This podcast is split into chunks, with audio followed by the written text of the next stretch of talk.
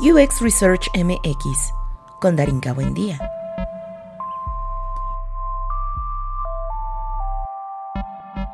El próximo martes 23 de mayo iniciará la 17 edición del curso UX Research de la metodología a la práctica. Costos e inscripciones en www.uxresearchmx.com diagonal cursos o en la liga de la descripción de este episodio.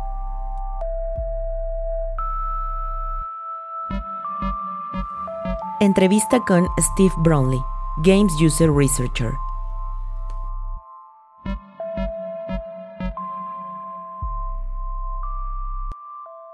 Esta conversación es muy importante para mí. Muchos de los que han escuchado el podcast saben que los videojuegos y la investigación de usuarios son mis dos pasiones más grandes.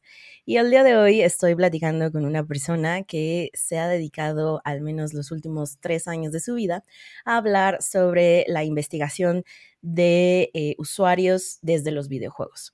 So thank you so much, Steve, for having this conversation with me. Welcome to this podcast. And I would like to first ask you to introduce yourself. Fantastic. Well, first of all, thank you very much for inviting me today. So, my name's Steve Bromley. I'm a games user researcher. I've worked in and around the games industry for just over a decade now. For five years, I was with PlayStation on their user research team here in, uh, in London, in Europe. The PlayStation was a really nice place to learn how to be a games user researcher because they're a publisher. You get exposed to lots of different styles of studios, big games, small games, and so that was a really great place to learn what to do and how to be a games user researcher. Uh, since then, for five to seven years now, I've been an external consultant, so helping game developers run playtests, help them establish user research in how they're working, and try and promote user research and UX in the games industry. Alongside that, I have been a prominent member of the games user research community. So there's the IGDA, the International Game Developers Association, and they have a special interest group for people who care about games research and UX. Through them, I established a mentoring program that helped partner students who are interested in becoming games user researchers and partner them with people who are already in industry at companies like Sony, Microsoft, EA, Valve, uh, Ubisoft, a lot of the big game pu- publishers. And I rolled some of what we were covering in mentoring and some of the questions that people had up into a book called How to Be a Games User Researcher, which I released, I think, last year, but time flies. And, and that's me. oh wow. That that's that's some great introduction. And thank you again for for this opportunity. And i mean this is this is huge because most of the time people always think that uh, user research it's something that it's only and exclusive for um, digital projects and you know uh, applications and websites and so on but the idea of having games user research it's not so common I'm at least not here in in latin america. So i would like to uh, first start with what is games user research? Why is this user research but then this specific content that you create and you share and you've been doing for uh, almost uh, a year ago. And so I would like to start with that. What what is games user research, and what what's the difference between this and the and the original one, if, if yeah, I could say. Fantastic questions. Um, it's really interesting because, as you say, user research is reasonably well established in other fields and other sorts of technology, but in some ways is a growing part of game game development. It's not naturally part of the game development process. If you look really far back in history, actually there are there are threads that you can draw upon. So, for example, in the 1970s, there was a, a lady called Carol Kantor who worked for Atari, and she was going around arcades where people were playing arcade machines and watching people play firsthand and, and seeing what people were understanding about the games, where people were getting stuck in arcades and really, you can see the parallels all the way from back from that to modern day user research practice. Although there, there have been some gaps in between because, as you say, it, it's not as well established in games as it is in other technology. how I would describe games user research these days in the modern practice is we want to apply the scientific method and we want to apply user, user experience principles to check that players are experiencing games in the way in which the designers intended. So you can imagine game designers have an idea about what players are going to do, what they're going to understand, what bits they're going to find challenging, or what bits they're, they're going to have different emotional responses. And we can apply a whole bunch of tools from user research, such as usability testing or surveys or quantitative studies in other ways, to try and check that the player's having the experience that we think they should be having. You also asked about some of the differences between that in the games industry and in other types of tech. There are a few that I, I find really interesting. I guess, first of all, is a lot of the user research in other technology is what you'd recognize as generative research. So, understanding user needs, finding opportunities, finding problems. That I, I think hasn't really made made the same ground inside the games industry because games are meant to be creative and meant to be an art form, often the start isn't an unmet user need, it's a designer's vision. And so a, a, lot of how we position what we're doing is understanding that design vision and then making sure that that's being experienced correctly. So that does lead to us doing a lot more evaluative research, things like usability testing and, and testing things that people have made, which I guess is a slight difference to other sorts of tech where you might do more generative and evaluative research. Some other differences I think are interesting. Um, one is it's a very fun industry. People have a great time there.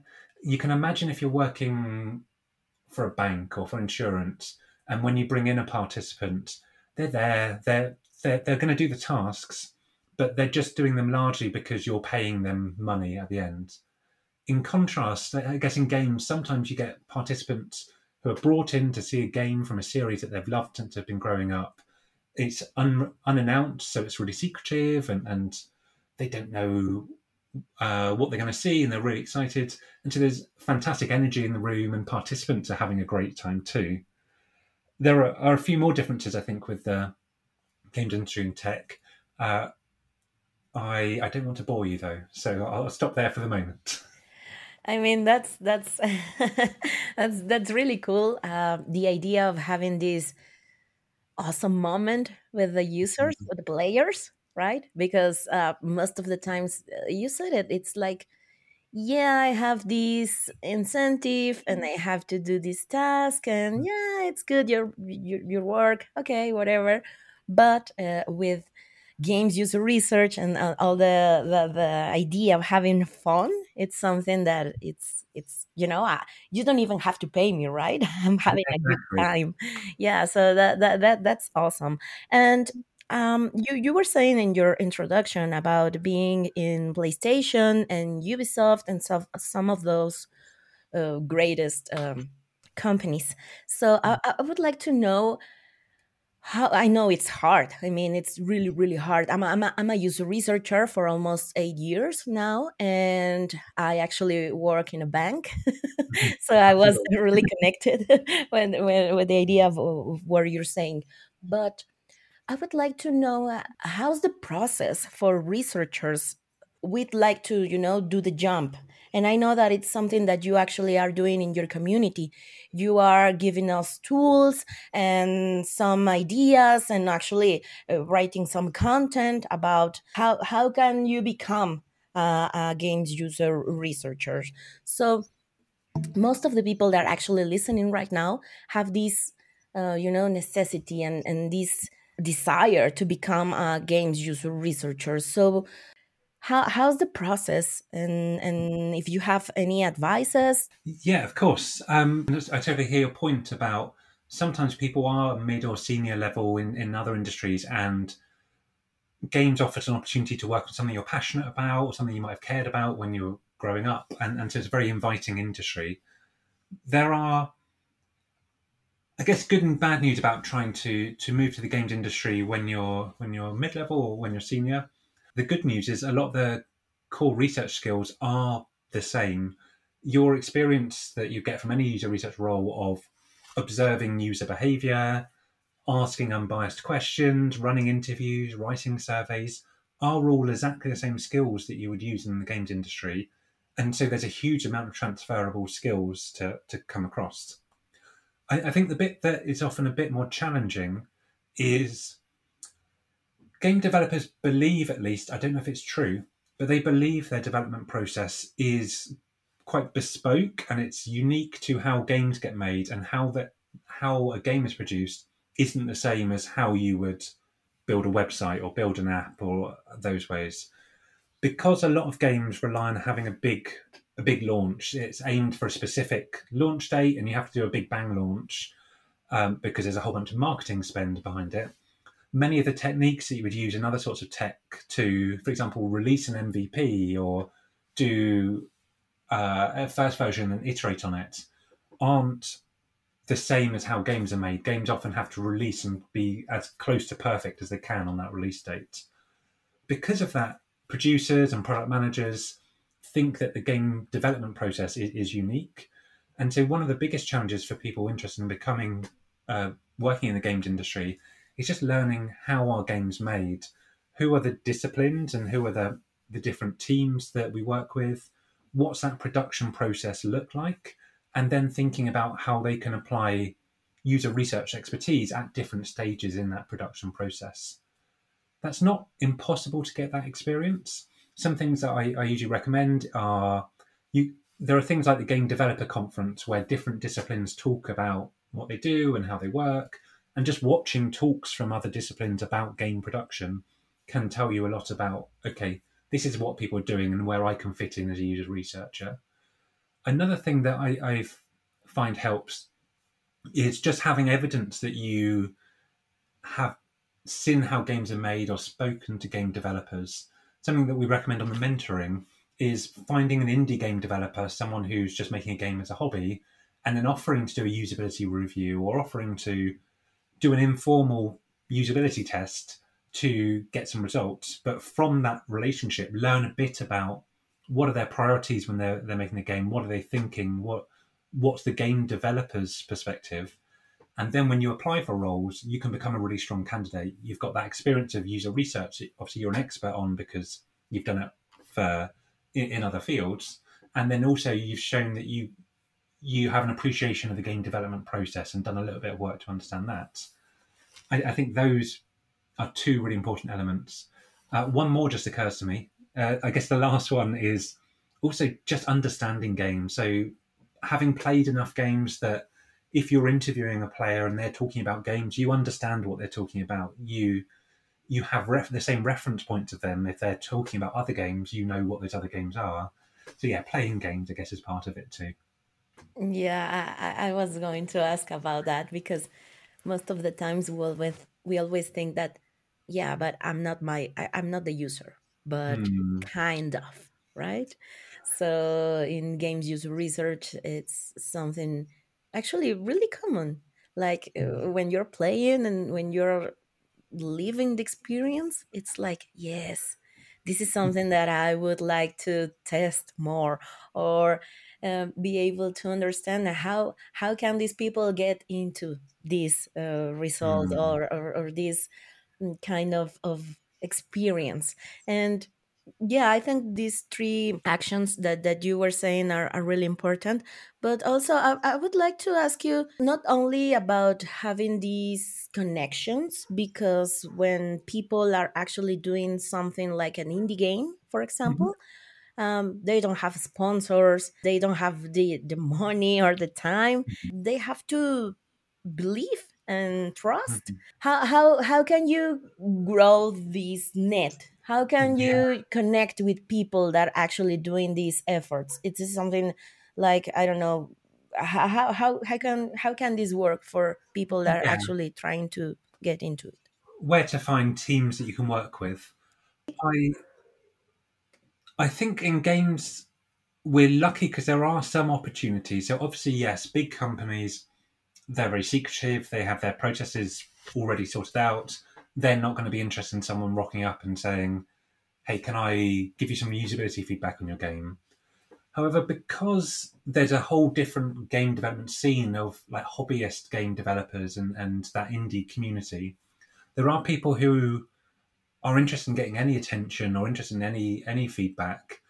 And games has always had a history of the idea of playtesting.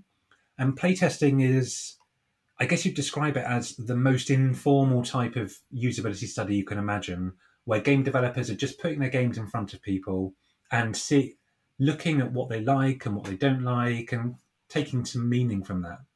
Now, we know as user researchers, hey, that's really biased. Hey, there's a whole bunch of issues there. That isn't a good study design. You haven't even thought about what you're trying to learn. This isn't a good study.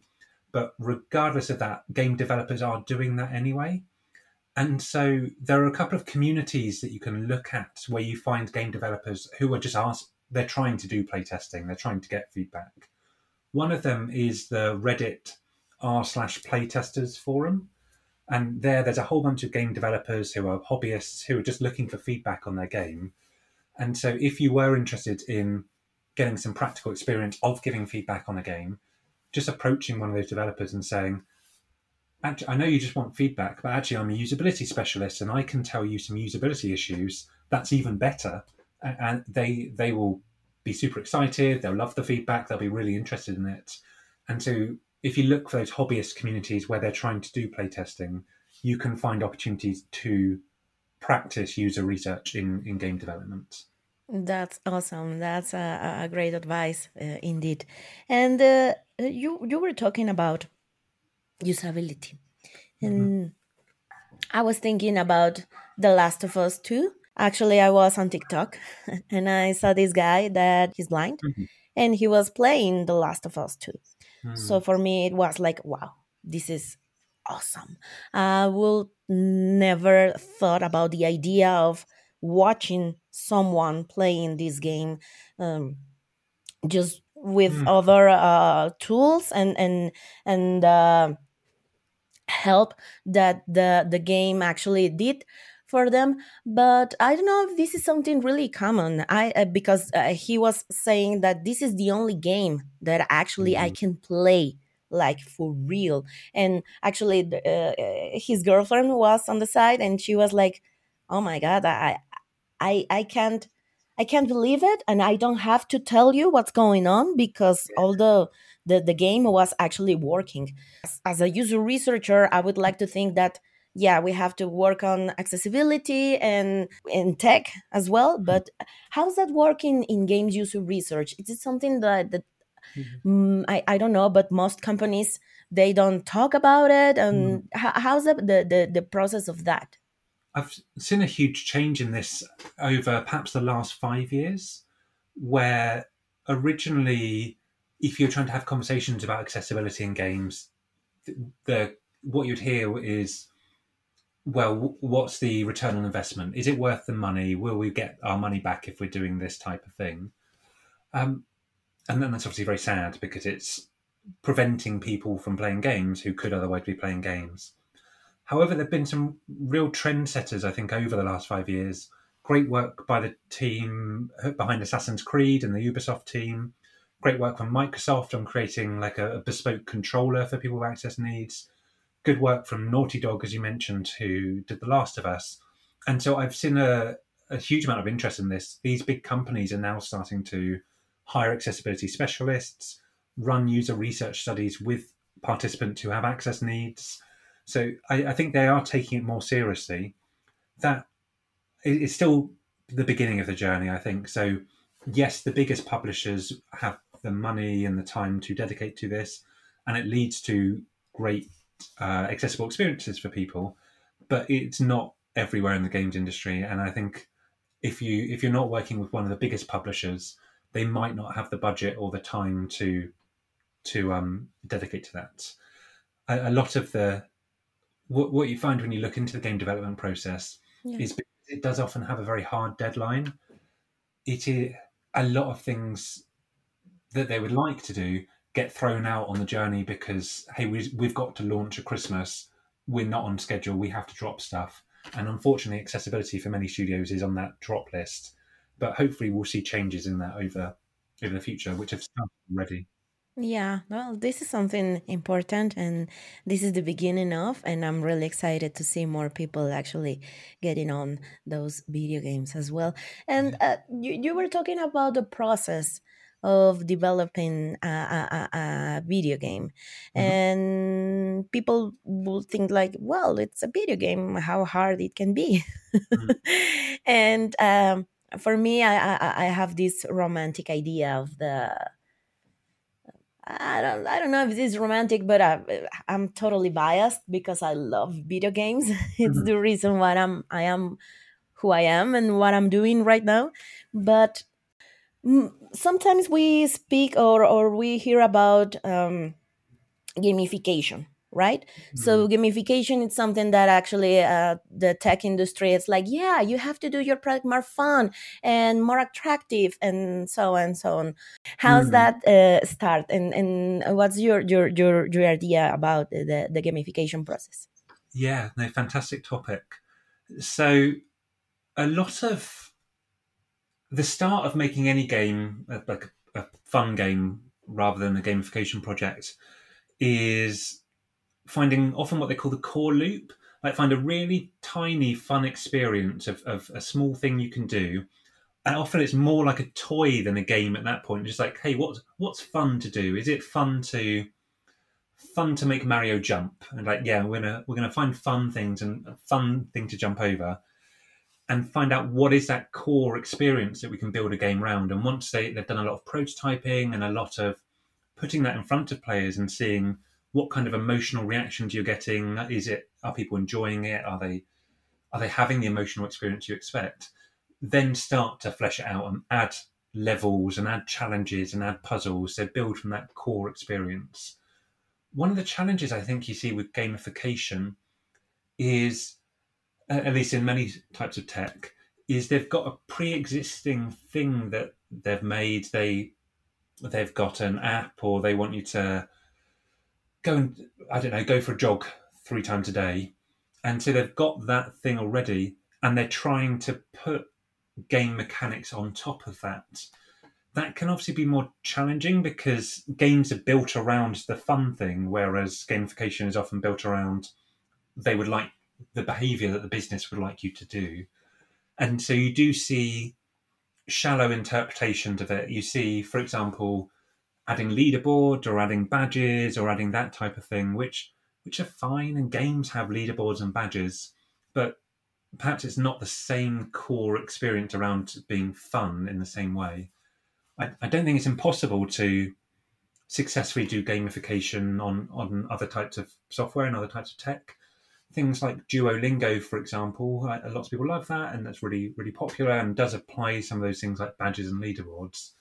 But I think you need to focus very heavily on what's the core loop we're asking people to do, and can we make that fun before you you broaden out, which is often challenging for businesses. I think.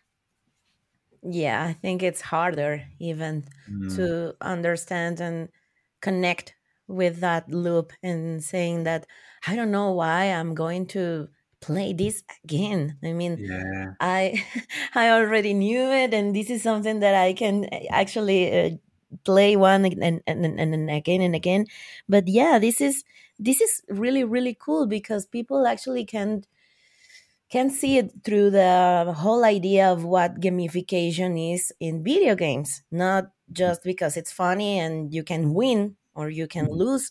It's because this um, ingredient that it's really really really hard to get that it's the emotional bond.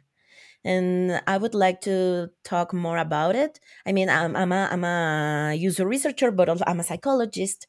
Mhm, so the idea of the emotional gap between what i'm looking for and what i'm living mhm, sometimes it's complicated. So i don't know if you have any game uh, mhm, in your mind right now that actually were like, wow, what is this? How, how's that? I mean, I would like to know more about your experience as a gamer, of course.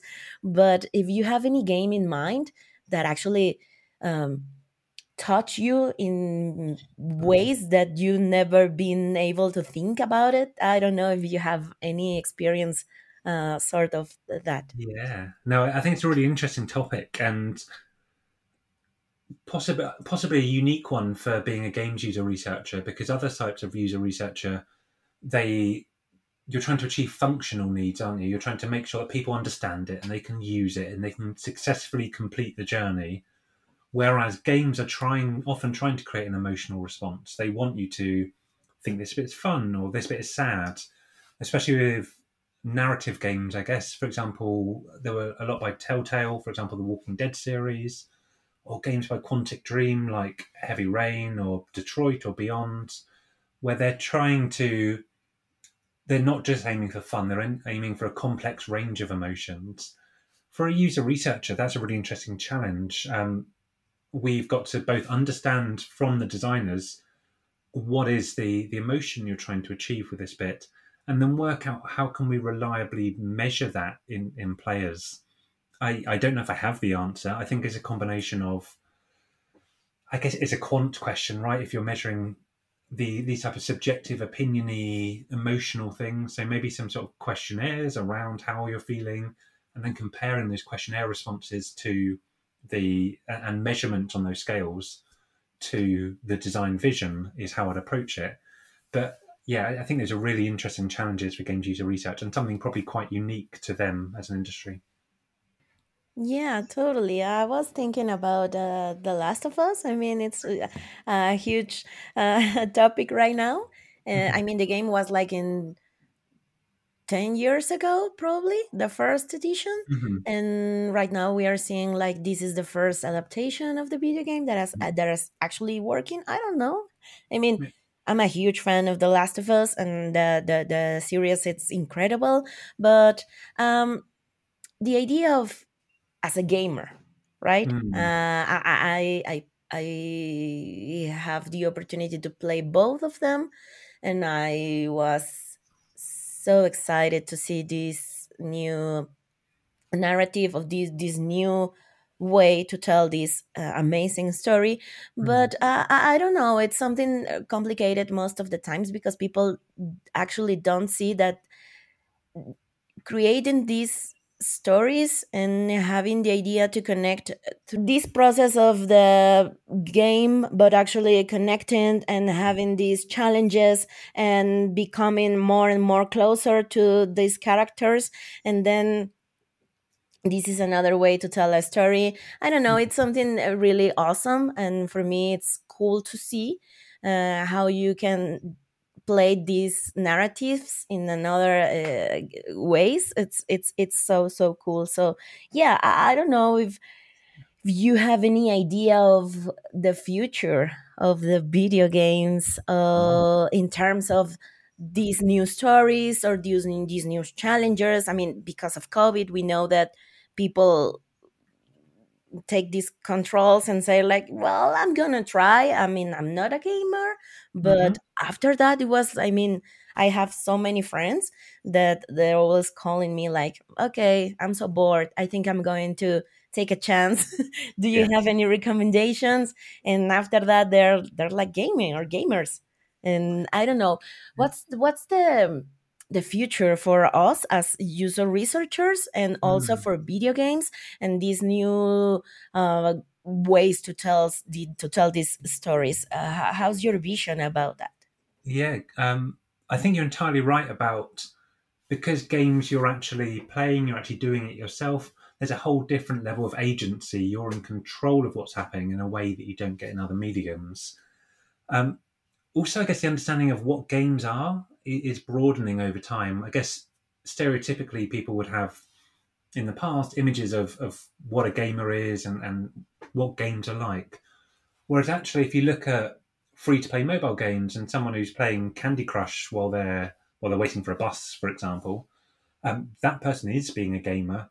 There's just different needs that they're they're satisfying by by the uh, the game because of that. I I don't I don't know what the future looks like. But I, I, guess one of the ways in which, as user researchers, we can help and see how it might progress in the future is recognizing the different needs that games fill. For some players, they're there for that narrative experience. For some, they are just doing something to waste five minutes, like playing Candy Crush. Games, as you might have seen, there's been a push towards what they call live service games, which are games that rather than just play it once and finish, you'll keep on playing. There'll be new content updates over time. Fortnite being a very prominent example of this. And again, that's meeting a different need for players. The players who are playing that are doing it for a different reason than the people who are playing a story based game like The Last of Us.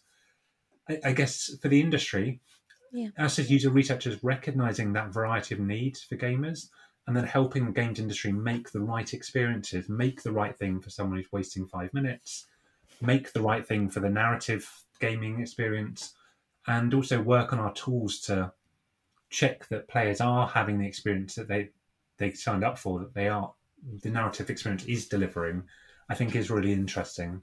Yeah. So, so yeah, I think that might be part of the future. I'm I'm excited. I I I I'm I'm really eager to see what's going on uh, from now. And uh, I know, Steve. I mean, uh, I I I I knew about you and your work because of LinkedIn, and because, of course, I'm a yeah, I'm a geek. I'm a, I'm a video games geek and I'm always all the time looking for information and understanding what's going on and so on. So the the the people that actually listen listening to this, and of course I will do the translation on the Mhm. website because uh, I mean this is a podcast that actually it's um, commonly listening in, in Spanish. I do Mhm. have some English content, but with the translation, of course. But I Mhm. would like to to to know more about your work and if you can actually invite to our listeners to uh, be able to to look for your work and and subscribe your um, newsletter that I'm uh, I, I actually always looking for and yeah I would like to to to to get the opportunity to invite you to invite them to Yeah. to know more about your work Yeah, of course. So the place to look to see everything that I do to try and help people become games user researchers or learn how to do it is gamesuserresearch.com. On there, as you can see, you can sign up to a newsletter.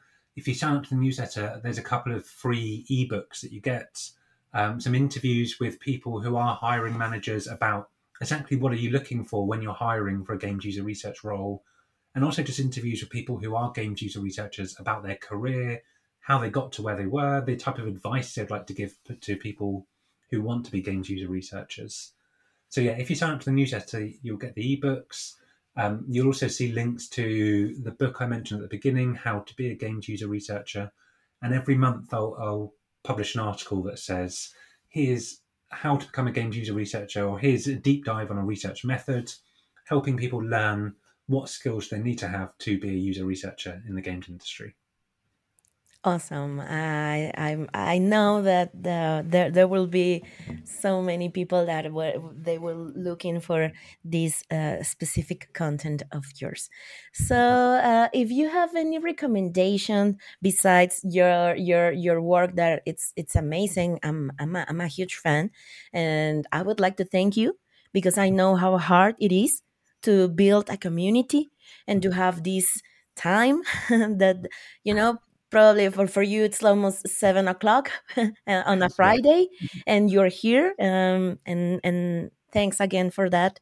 But i would like to know how how, how you get into this? How how's the, the first approach to became to become this this uh, referent for games user research? Yeah, so I guess going all the way back, I first learned, I, I was just luck that I learned this was a field that you could become a games user researcher. I was studying HC, uh, human computer interaction at university, and one of the lecturers there, Graham McAllister, he mentioned, oh, people do this for video game industry. He had worked with some game studios, and because of that, I, I learned it existed. I'd obviously grown up loving games, being really interested in games, and so that set me on the trajectory to I, combining that interest in user research with with games, and I was very lucky with, for example, getting the job at PlayStation, for example. Um, I guess you mentioned also about recommendations and, and other places to look. Something that I've found invaluable throughout my career is the IGDA's Games Research and UX community. If you I think you'll find it on Google if you search for GRUX, G R U X, from the IGDA, which is the International Game Developer Association. And for example, they put on a, a conference. They they host the mentoring scheme, the one that I started up uh, many years ago. I don't run it anymore. Uh, fantastic team run it now. Uh, and also, they have a Discord where there's just a whole gaming community of game user researchers are there talking about their field, talking about what they're doing, and, and sharing what what the games industry is like. And so, I guess my second recommendation would be find that community and just dive in, start talking to people. But yeah, that's that's how I end up where I am now is learning from the community.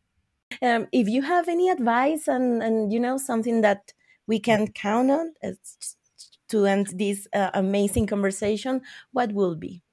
Yeah, I, I, think going back to a theme from earlier, I guess the top piece of advice would be go and find the community that you can obviously you can get so far by yourself and you can you can practice user research and you can do things like reach out to indie developers which is, is great. But it's so much easier if you have a network of other user researchers and other people looking to become user researchers that you can talk to share opportunities bounce ideas off. I, I would reach out and, and find the games research and ux community as, as a way of finding allies in your journey, finding people who can help and, and not going through it alone. So that would be my one piece of advice. Thank you so much, Steve. And that will be it. Thank you so much.